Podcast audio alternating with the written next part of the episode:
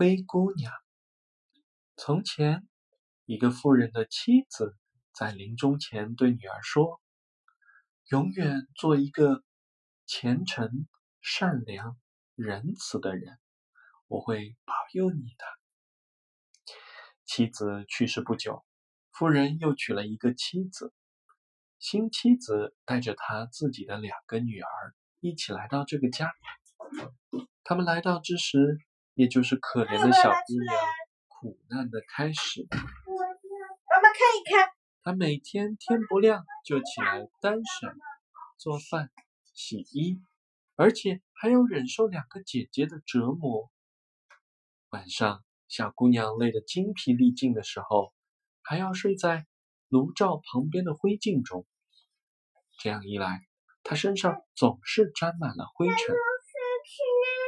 所以就被人称作灰姑娘。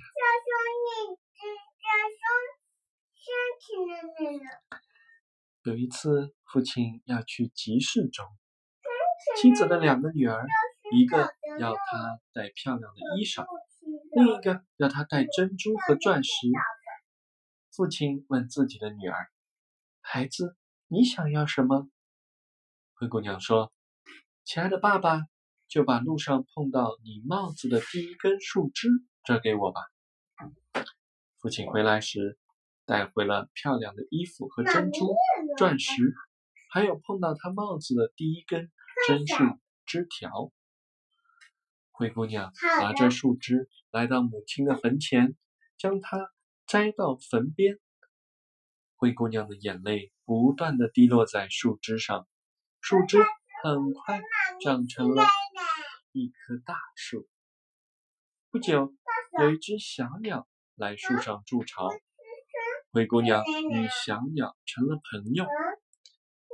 一次，国王为了给他自己的儿子选择未婚妻，准备了一连三天举办盛大的舞会，并邀请了全国的少女一起来参加。灰姑娘的两个姐姐也被邀请去参加舞会。灰姑娘哀求继母也带上她，可继母说：“我把一满盆豌豆倒进灰堆里，如果你在两个小时内把它们都捡出来了，你就可以去参加舞会。”灰姑娘只好跑到大树旁边去呼唤小鸟。小鸟听到了她的诉说，又叫来了许多的伙伴，他们只用了一个小时就把所有的豆子从灰里。捡到了盘子里，灰姑娘欣喜地端着盘子去找继母，但继母却说：“你没有礼服，不会跳舞，去了只会给我们丢脸。”说完，她就跟自己的两个女儿参加舞会去了。灰姑娘悲伤地来到榛树下哭泣。这时，她的小鸟朋友从树上飞下来。为她带来了一套金银制成的礼服和一双光亮的丝质舞鞋。灰姑娘穿上华丽的礼服，悄悄地来到了舞会。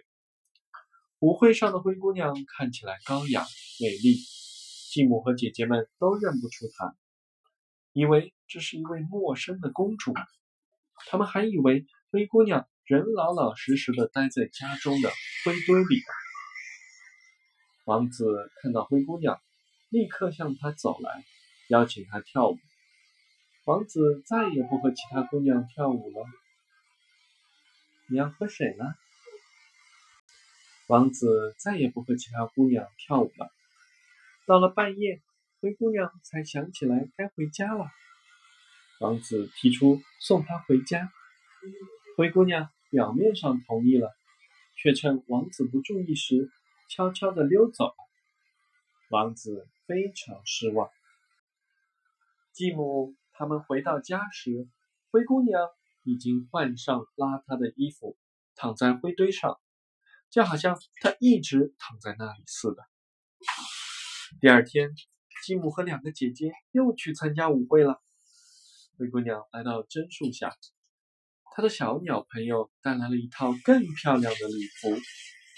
当灰姑娘穿上礼服来到舞会大厅时，一直在等待她到来的王子立即上前挽起了她的手，和她跳起舞来。到了半夜，灰姑娘要回家的时候，王子也和前一天一样跟着她，但灰姑娘还是甩掉了他。第三天晚上，小鸟又带来了一条漂亮无比的礼服和一双纯金的舞鞋。到了半夜，灰姑娘又要回家了。这次王子事先命人在所有的台阶上涂满了柏油。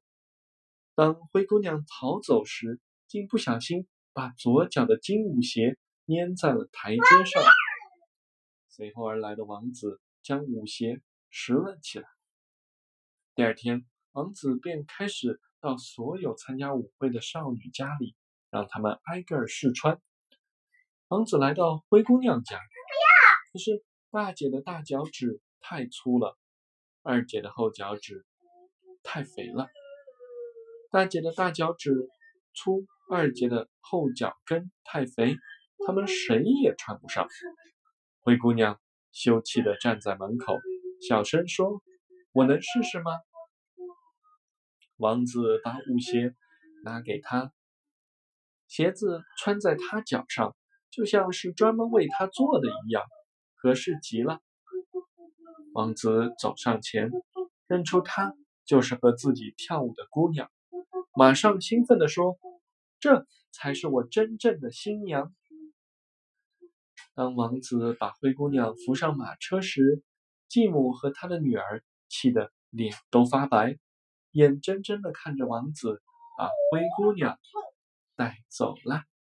好了，乐迪，故事讲完了。